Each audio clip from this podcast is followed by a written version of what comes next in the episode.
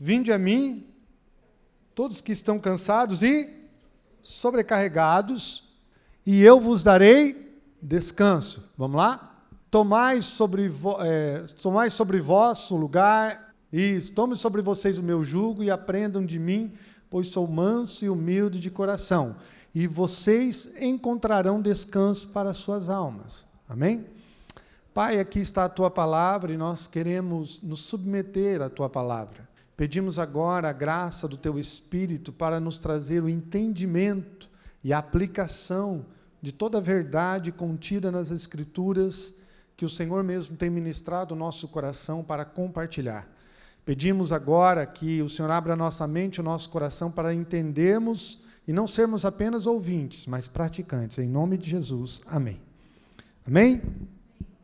A Bíblia está dizendo aqui, aliás, o tema que eu quero compartilhar com você nessa noite é a ausência de Deus. A gente sempre fala da presença, não que nós não vamos falar da presença, mas ter uma noção clara do que é a ausência de Deus na vida do homem.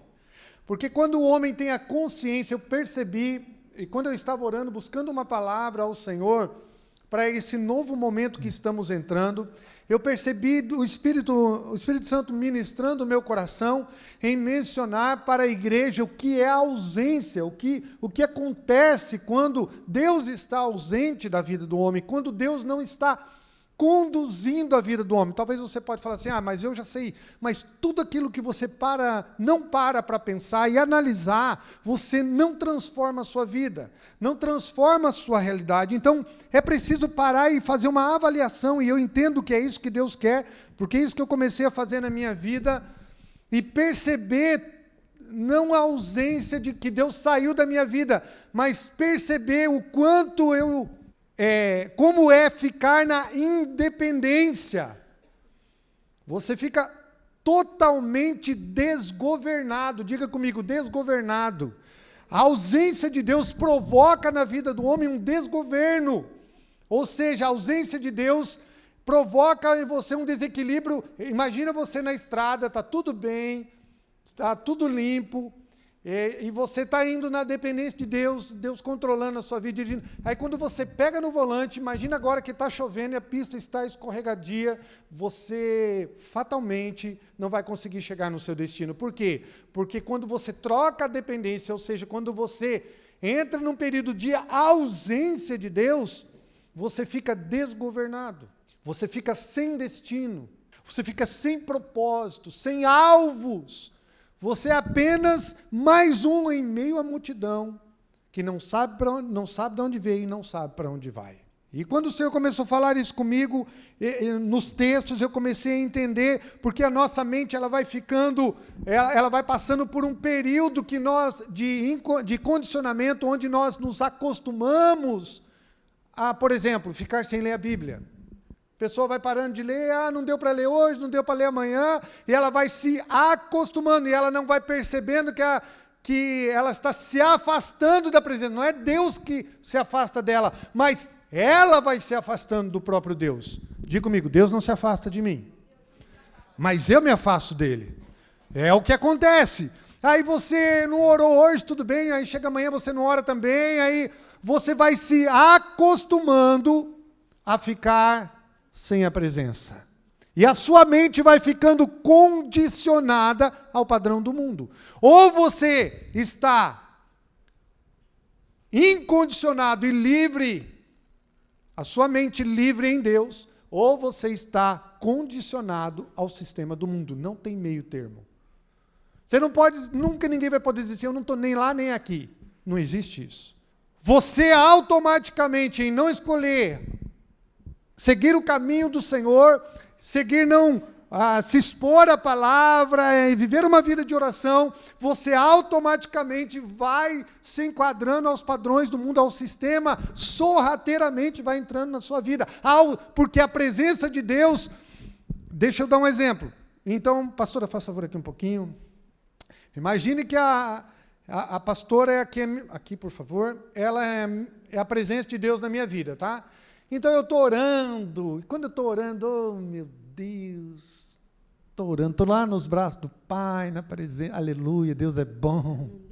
Deixa eu aproveitar aqui.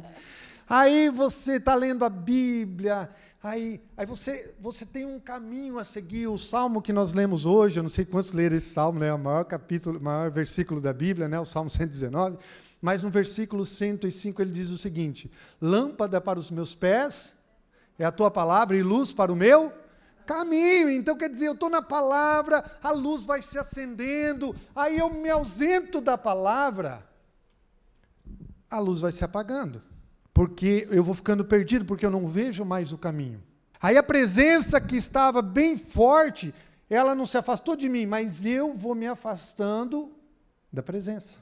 Então, ler a Bíblia, buscar a presença, orar, é uma questão não só de eu me tornar um crente melhor, é uma questão de vida ou morte, é uma questão de, de crescer na graça e no conhecimento, é uma questão de sobrevivência. Faz sentido para vocês o que eu estou falando? Amém? Quem está entendendo, diga amém. Obrigado, pastora. Então a presença, ela vai se afastando, e isso nós vamos ver na Bíblia. Eu estou dando alguns exemplos, nós vamos ver o que acontece isso de fato na Bíblia. É, precisamos entender, então, que o que a ausência de Deus causa na vida do homem. Lucas capítulo 15, por favor. Ah, tá. Ah, deixa aqui só um pouquinho. Então, ó, vinde a mim todos os que estão cansados e sobrecarregados. Ou seja, a ausência de Deus provoca cansaço e fadiga. O texto aqui final diz assim: encontrarão, vamos lá todos juntos, encontrarão. Se a alma está pesada, é porque Deus está ausente. Jesus está ausente. Jesus está, você está distante de Jesus. Existe uma ausência de Deus, e a ausência de Deus na vida do homem causa uma opressão na alma, uma turbulência na alma, uma opressão na alma, uma angústia na alma. Então a ausência de Deus na sua vida, ela vai causar isso daí. Todas as vezes que eu deixo de orar, todas as vezes que eu deixo de ler a palavra, que eu deixo. Esse, esse, tem, essas duas semanas têm sido tão corrido para mim, vindo na igreja, fazendo as reformas, arrumando as coisas, correndo atrás de outras coisas, e eu não tive o tempo de orar como eu gostaria de orar. Aí eu fui hoje, acordei hoje de manhã, a primeira coisa que eu fiz, fui lá na sala, coloquei um louvor, não consegui orar e ler como eu gostaria. a primeira coisa que eu fiz, acordei hoje de manhã, fui lá na sala, coloquei um louvor, fiquei escutando o louvor, fiquei adorando, falei, Senhor, eu quero tua presença. É como se o, o, o, o celular tivesse a 1%, E quando eu fui lá para aprender, é como se eu colocasse na tomada e a bateria fosse carregando. Porque a ausência, ela traz angústia. Quando você está distante de Deus, as suas decisões provavelmente se tornam independentes da vontade dele. Tem muita gente tomando decisões por impulso, por causa de Deus estar ausente, não que Deus se afastou, mas você se afastou da presença. Tão importante quanto buscar a presença é entender o que a ausência causa na sua vida, o impacto da ausência. Lucas capítulo 15, então, versículo 11, fala-nos da história. Eu vou ler um pouquinho, é a história, uma história também bem conhecida, o filho pródigo, né? Diz assim: um homem tinha dois filhos, vamos lá? O mais novo disse ao seu pai: Pai, quero a minha parte da herança. Assim que ele partiu, é, assim que ele repartiu sua propriedade entre eles, é, não muito tempo depois, o filho mais novo reuniu tudo o que tinha e foi para uma região distante. E lá desperdiçou seus bens, vivendo irresponsavelmente. Vai lá? Depois de ter gastado tudo, houve uma grande fome em toda aquela região e ele começou a passar necessidade. Por isso foi empregar-se com um dos cidadãos daquela região, mandou para o seu campo a fim de cuidar dos porcos. Ele desejava encher o estômago com as vagens é, de, alfarro, de a, alfarrobeira, olha a tradução linda aí, que os porcos comiam, mas ninguém lhe dava nada. Vamos lá? Caindo em si, ele disse: Quantos empregados de meu pai têm comida de sobra e eu aqui morrendo de fome? Eu me porei a caminho e voltarei para o meu pai e lhe direi: Pai, pequei contra o céu e contra ti. Já nós damos continuidade. Veja, o cara tinha tudo ali no pai, ele não percebeu o quanto ele era abençoado por estar na casa do pai. Ele tinha tudo. O pai estava com ele, a família estava com ele, os seus irmãos estavam com, o seu irmão estava com ele. Ele tinha tudo.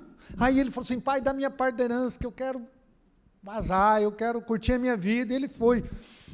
Ele se dá conta que quão longe ele foi, ele percebe o quão longe, quando ele cai, quando a Bíblia diz que ele cai em si, ele percebe o que a ausência causou na vida dele. Ele perdeu tudo.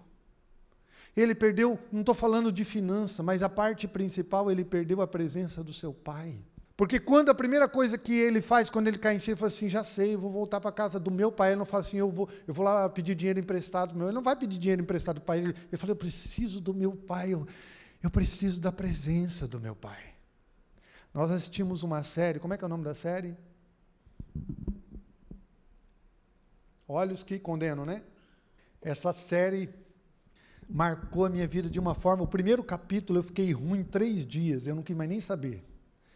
Aí, é, aí a minha esposa, ela mais insistente, né? Eu fiquei muito abalado com o primeiro capítulo. fiquei estranho, baseado em fatos reais, eu fiquei muito mal. Como o ser humano é mal, o ser humano é muito mal. E aí eu fui para a cama, eu fui ruim, nem cheguei a terminar o primeiro capítulo, e eu falei, não quero assistir e tal. Mas só que tem uma parte, vou dar um spoilerzinho para vocês, tem uma parte lá que o menino, ele, o pai fica, o pai não vai mais com ele num determinado ponto lá, e aquilo causa um impacto, um trauma na vida dele. Sabe, quando você fica longe do pai, você fica longe da fonte. E longe da fonte, não tem como ter vida. Tanto é que quando a Bíblia se refere a nós como gentios que foram é, conectados ao Senhor, é um enxerto na oliveira verdadeira, para ter vida. Nós fomos enxertados, porque Israel é, é a oliveira, e nós fomos enxertados nessa oliveira, porque ali tem vida. Longe do Pai, você vai ver esse desespero, ele cai em si, ele fala, Pai, pequei contra, quando eles voltam, ele diz assim, pai, pequei contra o céu e contra ti, não sou nem digno de ser chamado do seu filho. Porque na presença de Deus, como diz o Vaninho no começo do culto, você consegue ser grato porque você está na presença do Pai. E eu comecei a ser grato porque eu comecei, quando eu comecei, eu já tinha assistido um, algum, uma outra série, filme, uns filmes, eu gosto de sempre com, é, baseado em fatos reais. E eu fui percebendo a realidade e eu comecei a agradecer a Deus por algumas coisas, por coisas que eu não eram gratas. Você só vai, como diz um amigo meu, quase morreu na, na pandemia. Você só vai dar graças a Deus pela, pelo ar que você respira quando ele começa a faltar. E ele estava lá longe do caminho do Senhor. Escute isso. Ele conta que ele estava no hospital. Ele está desviado. Ele tocava conosco na igreja lá em Sinop. Aí ele estava lá numa cama, com o respirador. E, aliás, estava faltando ar, eles iam entubar ele, e ele falou assim: Jesus, eu quero te pedir só mais uma coisa. Ele fez a oração de sanção. Me dá mais uma chance. Porque eu sei que se eu for entubado, eu sei que eu não vou voltar. E ele, e ele, e ele conseguiu liberar, ele não conseguia falar direito, ele conta para ele contando para mim assim, que ele ia, Deus, só mais uma chance. Para eu, eu te prometo que eu volto. Como se estivesse sussurrando no ouvido do Senhor. E ele conta que depois dessa oração um vento começou a entrar naquele lugar, mas ele olhava e as janelas estavam todas fechadas, então ele pensou que era o ar condicionado. Mas ele já estava ali, não tinha aquilo, e daí ele olhou para a porta para ver se tinha um, se abriram a porta e nada, e ele o vento continuava a entrar e e quando teve uma hora que ele pegou e fez assim, ó, que ele conseguiu encher o pulmão. Ficou com a sensação ou não? Ficaram, né? Desse jeito. Ele encheu o pulmão e ele ouviu a voz do Senhor falando assim. Não, e ele dizia assim: Senhor, eu não sei se o Senhor está aqui perto de mim, mas eu te peço perdão. E ele conta que é como se fosse um vento impetuoso. E ele voltou à vida. Ele falou: Pastor, você começa a agradecer a Deus pelo ar que você respira, coisa que é comum para nós. você começa a dar graças por coisas que são comuns, porque a presença de Deus provoca isso. E a ausência de Deus é o contrário disso, é um desespero, é um medo da morte, é um, é um medo, é sempre um pânico. Será que vai acontecer alguma coisa? Faz sentido o que eu estou falando para vocês? Amém? Então, é, esse, esse menino, ele, quando ele volta, ele volta a perceber, agradecer, ó, eu eu, eu, prefiro ser um escravo do meu pai, mas estar na presença do dele do que ter tudo que eu tinha e ficar longe dele. Vamos ver um outro exemplo. É, Lucas 10, 38 a 40, até o 41, por favor. Aqui nós vamos ver duas situações bem interessantes. Caminhando Jesus e seus discípulos chegaram a um povoado onde estava certa mulher chamada Marta e recebeu em sua casa. Vai lá. Maria, sua irmã, ficou sentada aos pés do Senhor ouvindo a sua a sua palavra. Olha lá. Marta, porém, estava o quê? Ocupada, com muito serviço. E aproximando-se dele, perguntou: Senhor, não te importes que minha irmã tenha me deixado sozinha com o serviço? Disse-lhe, é, diga, diga para ela me ajudar, essa tradução aí, aleluia, vai lá. Respondeu o Senhor, Marta, Marta, você está preocupada e inquieta com muitas coisas. Todavia, apenas uma é necessária. Maria escolheu a boa parte, e isso não lhe será. Uma estava lá trabalhando. Trabalhar é bom, gente? Tem que trabalhar. Tem que fazer as coisas. Só que o mestre, Jesus não vai todo. Ele mora conosco, nosso coração, entenda a, a minha aplicação do texto. Jesus estava visitando a casa dela e ela foi lá fazer as coisas. Sabe o que Maria fez? Ficou na presença ficou ouvindo a palavra. Na ausência, a pessoa fica assim, né?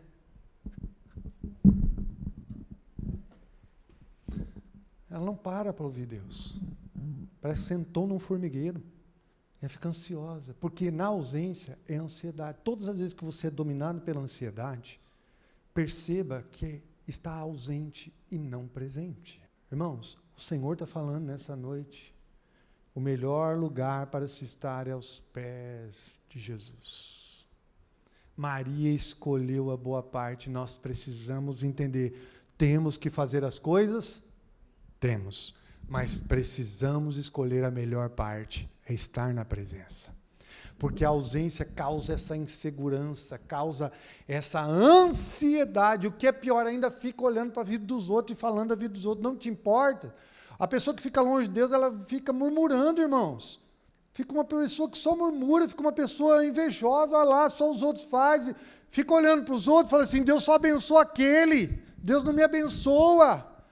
É, e fica sempre olhando para o outro. Agora, quando você vai para a presença, tudo cai na presença. Na presença você é suprido, as suas necessidades são supridas.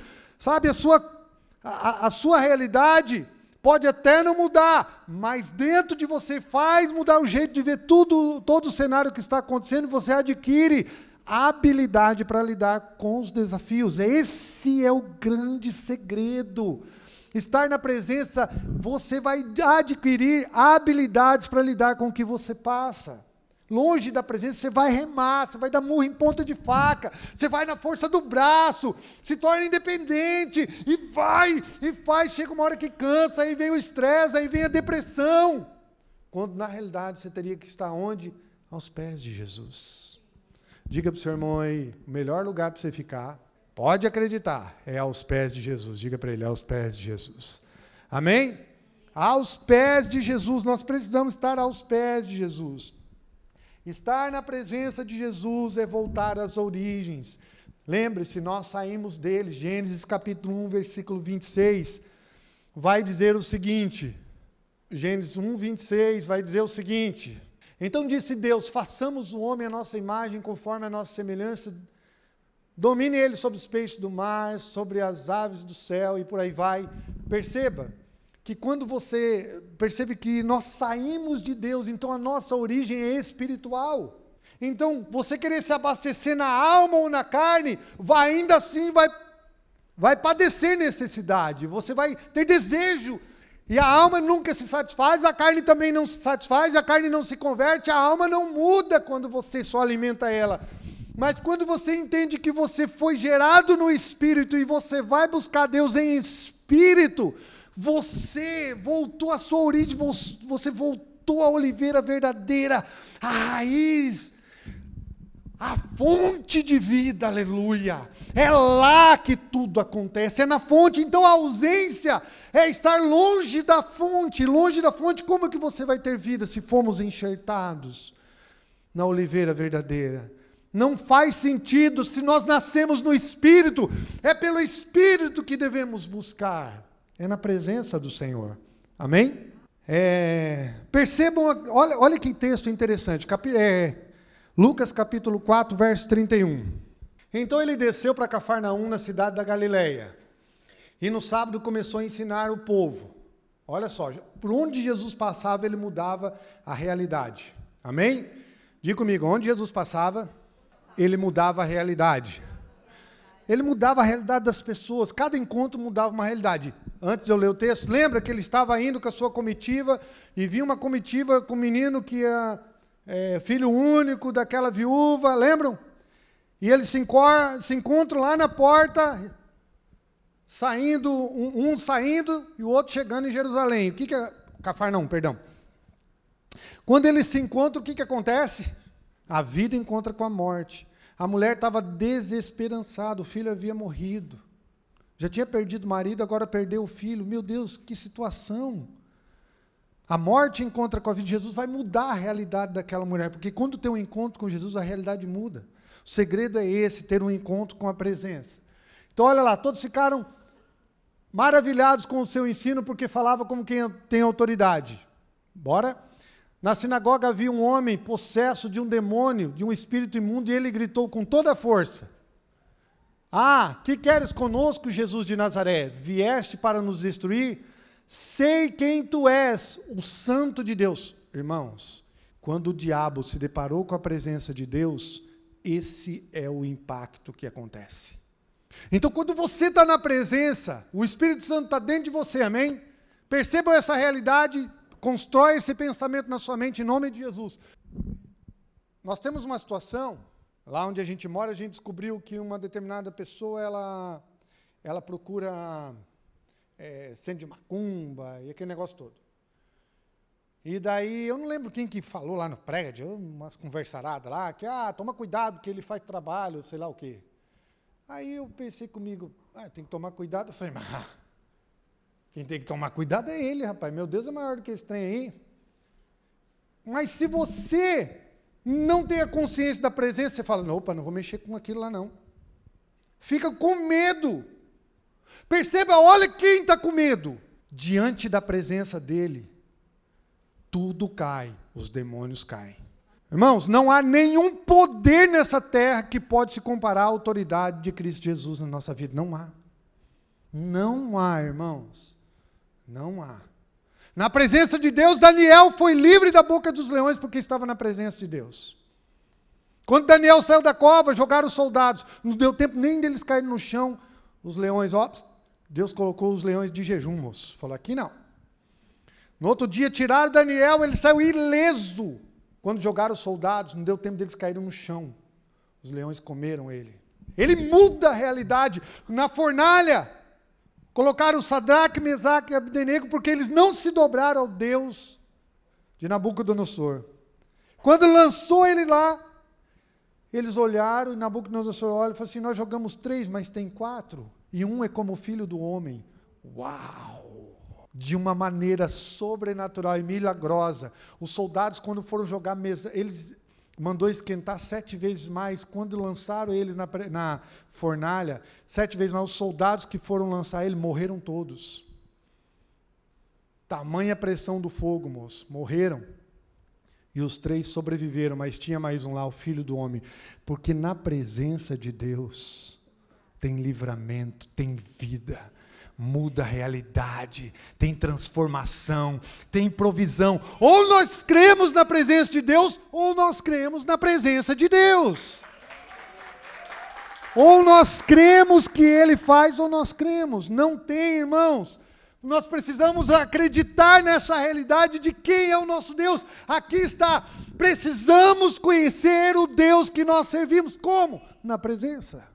O desafio é conhecer esse Deus, é se apaixonar por, por esse Deus, que não é qualquer um, meu irmão. Ele abriu o mar vermelho para o seu povo pra, passar. Não é normal ter uma coluna de fogo, do nada aparecer uma coluna de fogo no deserto, para não morrerem no frio à noite, ou uma coluna de nuvem protegendo só eles. Não tinha nuvem, mas tinha uma nuvem só para eles, para eles não morrerem no calor. Não é normal. A presença de Deus altera o resultado. A presença de Deus altera o resultado dos médicos, a última palavra vem dele, não dos médicos. Ele é o ele é o todo-poderoso, ele é o incomparável. A sua presença é incomparável, ele é o alfa e o ômega. A ele foi lhe dado todo o nome sobre todo nome, o qual todo joelho se dobrará e toda língua confessará: Jesus Cristo é o Senhor. Ele é incomparável, ele é irresistível, ele é a brilhante estrela da manhã. Ele, todos vão se dobrar diante de Jesus, irmãos, todos vão se dobrar. Eu vi uma frase, até minha esposa compartilhou essa frase na internet. A ideia não é, você não precisa ser conhecido aqui, você quer ser conhecido aqui na terra, tudo bem, quem quiser, aleluia. Mas no dia que ele voltar, nós precisamos ser conhecidos dele. Né? Que todos naquele dia possamos estar de pé diante do Filho do Homem. Ele diz assim: entre no gozo do teu Senhor, meu escolhido, meu eleito, entre. Né, que longe de nós que aconteça, para trás. Senhor, mas em teu nome não expulsei demônio, não vos conheço. Porque naquele dia, o dia do juízo, nós vamos estar diante do Filho do Homem, ele vai estar julgando os povos, as nações, e ninguém vai poder chegar diante dele e dizer assim: Senhor, mas eu, em teu nome eu fiz isso. Ninguém, irmãos, porque Ele é o justo juiz, Ele julga com retidão, nós somos indesculpáveis de não buscá-lo. Não é uma pressão para buscá-lo, é porque eu me apaixono por Ele que eu busco Ele. Porque somos apaixonados por Jesus é que buscamos Ele. João 2, versículo 1. Ele muda a realidade. Olha só, no terceiro dia houve um casamento em Caná da Galileia. Primeiro milagre de Jesus. Já foi num casamento para dizer aqui, ó, a família está protegida, sem essa aí de, de destruir a família. A mãe de Jesus, a mãe de Jesus estava ali. Olha só. Jesus e seus discípulos também haviam sido convidados para o casamento. Tendo acabado o vinho, a mãe de Jesus lhe disse: Eles não têm mais vinho. Qual que era? Você já deve ter escutado isso, mas todo, todo judeu sabe que numa festa de casamento, se falta o vinho, aquele casamento estava fadado ao fracasso. Você já deve ter escutado isso em algum lugar, que se faltar o vinho, porque o vinho simboliza alegria, o vinho simboliza a, a vida do Espírito Santo aí no casamento, e não vou entrar muito no mérito da questão aqui, mas é, simboliza alegria. Então, quando faltava um vinho no casamento, todo mundo já ia dizer assim: hum, lascou, esse casamento mal começou, já vai dar errado. Já vi uma prerrogativa de um casamento frustrado, tá? Respondeu Jesus: Que temos nós em comum, mulher? Tipo assim, seu propósito é um, o meu é outro. O seu foi me gerar, o meu é de fazer a obra, aleluia. A minha hora ainda não chegou, vamos lá? Sua mãe disse aos serviçais: Façam tudo o que ele mandar. Ali, ali perto havia seis postes de pedra é, do tipo usado pelos judeus para as purificações cerimoniais, e cada poste cabia entre 80 e 120 litros. O povo gostava de beber, moço, olha aí. Olha lá. Disse Jesus aos serviçais: enche os potes de água, porque tinha muita gente, tá? Não vai pensando aí também, aleluia. Encham os potes com a água e encheram, e você conhece a história, ele transforma a água em vinho. E, e aqui tem uma, um recado forte de Jesus. Casamento que tem Jesus tem transformação. Casamento que está na presença de Jesus dura para sempre. Ou dura. Vai durar. Casamento que está na presença de Deus tem ajuste. É a ausência de Deus que começa os conflitos. É a ausência de Deus que vem as guerras. É a ausência de Deus onde o pecado domina. É a ausência do Deus verdadeiro. Jesus diz, a, o, O salmista diz: tornem-se semelhantes a eles todos aqueles que adoram, falando de imagens, esculturas. Então você pode ver quanta desgraça onde tem uma idolatria, porque tem a ausência de Deus. Aonde, se você for lá no jardim do Éden, onde geograficamente eles dizem que era um jardim do Éden, é tudo deserto, porque é, acabou a presença, entrou o deserto. Virou em nada. Jericó virou em nada, foi reconstruída. Quando Jericó, mas aonde, ah, aliás, Sodoma foi destruída. Sodoma e Gomorra, por causa da ausência. Então, onde tem a presença, tem vida, onde tem ausência, tem morte e todos os danos que causam. A pergunta nessa noite que nós devemos fazer para nós mesmos, parafraseando John Maxwell, é: estou ausente ou estou presente? Estou com Deus ou estou ausente? A pergunta que você deve fazer para você mesmo é: Deus está presente na minha vida em todas as áreas? Eu tenho buscado a Deus para tomar as decisões da minha vida? Ah, nessa mesma série que nós assistimos, e a, a pastora, o menino que estava lá, ele falou assim: Eu não vou mentir. E ele estava preso, ele foi preso é, por engano, condenaram ele à cadeia, achando que ele tinha matado uma mulher lá e não foi ele que matou, e ele foi condenado. Então, lá na cadeia, crime por estupro, aliás, você sabe o que, que acontece na cadeia, não preciso ficar falando aqui. Então você imagina o que esse menino passou na cadeia, um menino de 16 anos, e ficou 12 anos preso. Vocês não têm noção né, do que passou com ele lá. E aí a mãe dele se converte. Aí a mãe dele vem visitar ele e diz assim, meu, ele olha para a mãe e fala, nossa, mãe, está tão diferente. Ele falou, tô, né, filho? Tá. Mãe, por que, que você não vem me ver? Você demora. Eh, a, a, a penitenciária ficava a 500 quilômetros da casa da mãe dele. E a mãe não tinha condições, então era difícil para ir ver. Então, quando ele viu a mãe, ele falou assim: Nossa, mãe, estou com saudade de você. Mãe, mas você está tão bem, o que aconteceu com você? Ela fala assim: Meu filho, eu conheci Jesus e entreguei a minha vida para Ele. E eu vou orar por você. Eu estou orando por você, meu filho. Irmãos, o que acontece, a maneira que ele sai da cadeia, vocês não têm ideia. Foi, o, foi as orações daquela mãe, porque o que acontece, o milagre que acontece, para ele sair da cadeia, vocês não têm noção. O que Deus faz, como Deus moveu a situação para tirar aqueles meninos da cadeia. Foi algo sobrenatural, porque quando está na presença tem milagres. Sabe, eu estava olhando para essa série, eu, eu sonhei com a série a madrugada inteira. E quando eu acordei de manhã, eu falei, pelo amor de Deus, pai, me deu vontade, como diz a pastora, vontade de ir nos Estados Unidos conhecer os meninos lá. Foi muito forte. E eu não tenho dúvidas, porque a forma que aconteceu foi Deus, irmãos. Foi Deus, não tinha. Todos eles que foram presos com esse menino reconhecem e deram a ele o crédito, né, da, não só da postura dele, mas de tudo que aconteceu. Foi algo lindo que aconteceu ali. Finalizando ah, a palavra nesta noite, eu gostaria de deixar claro o seguinte: quando você está na presença, até a sua oração o Espírito Santo conduz para que seja feita de acordo com a vontade do Pai. Encerro dizendo isso.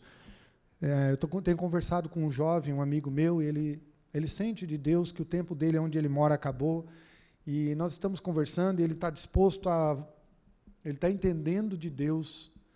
Isso o Espírito Santo confirmar no coração dele e, e os passos, né? É, e eu disse assim para ele: ora mesmo, porque se você tomar uma decisão tão importante da sua vida de mudar, como você quer mudar, sem a direção de Deus, vai ser frustração. Irmãos, nós temos que orar, pedir a Deus se é da vontade de Deus as coisas não, ou não. Sabe, eu, eu vim aqui, eu falei assim, Deus, para fazer essa mudança, eu não sei se vocês gostaram, tomara que tenham gostado. Eu falei assim, Deus, é para fazer, não é, e quando eu comecei a, a, visualizar o que Deus, o que eu creio que Deus tem, eu falei assim, Deus se importa até com tinta. José Erion, um pastor muito conhecido no, na década de 90, um homem que ah, pregou em 43 países, um, um avivalista. Ele conta que ele estava no Peru e ele estava com fome, chegou do avião e não deu certo de pegar ele lá, o pessoal que ia pegar ele, ele conta que ele estava com fome e começou a orar e orar e orar, orar, orar, orar, e de repente, aí ele conseguiu chegar no hotel e com fome, chegou lá, o chuveiro não funcionava, a água estava só gelada e estava frio e aquele negócio todo, ele tomou um banho, conseguiu tomar um banho, estava ali no quarto e com fome e a Lá estava, onde jantava, lá estava tudo fechado. Daqui a pouco batem na porta dele. Ele falou assim: Deus, eu estou com fome. Quando bate na porta dele, ele abre a porta. Vem aquela caixinha do McDonald's com um lanche. Ele mora nos Estados Unidos. Aí ele olhou assim, ele falou assim: rapaz, até Deus conhece o McDonald's. Moral da história, irmãos. Sabe quando eu me lembro de um texto lá em Isaías, no capítulo 7, diz: o profeta, o, o, o rei, não lembro o nome do rei agora, mas ele fica preocupado porque eh, vai ser, Israel está sendo invadido, ele está tão preocupado. Eh, aí Deus fala com o profeta, vai lá e fala para o meu servo o seguinte: diga para ele, ir lá na rua 7, no campo do lavandeiro, debaixo do alpendre, diga para ele que da mesma maneira que eu fiz, eu vou continuar fazendo. Gente, Deus deu o endereço. Lá no campo, não sei o quê, debaixo do alpendre. Detalhes. Deus é um Deus de detalhes. Não seja independente, ore em todo tempo. Busque a direção de Deus. Não faça as coisas assim, ah, deu vontade, eu vou fazer. Não, comece a orar e pedir a Deus, Deus, é para fazer. Essa é a direção, essa é a sua vontade. Deus, tu realmente quer que eu faça isso? Qual é a tua vontade? Né, ora, está com dificuldade é, com os filhos, eu falo assim, Deus me dá a tua graça, eu, eu preciso, a fase mudou, Senhor, agora eu preciso de habilidade para esse novo tempo. Está dificuldade com a sua esposa, com o seu marido, Senhor, o que, que eu faço? Como fazer? Me dá uma direção. Ore. Tem gente que toma decisões sem orar, ore. Diga aí para o seu irmão, ora. Meu Deus, chacoalha ele aí e fala assim: você tem que orar abençoado.